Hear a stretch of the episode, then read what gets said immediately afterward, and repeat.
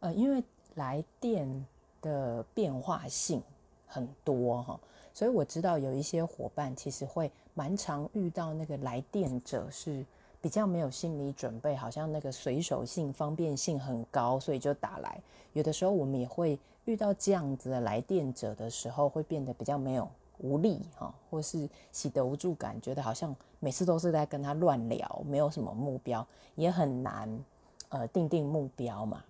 那这个时候，我们其实可以一一回到，就告诉自己说，其实来电就是最重要一个陪伴功能。这个陪伴功能，你可以自己设定，对不对？好，另外一个，我觉得也可以提醒大家，是我们不希望我们的来电者低估我们的功能的时候，我们也不要低估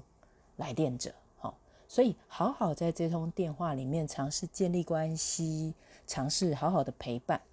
尽你的力做你想做的事。很好哦。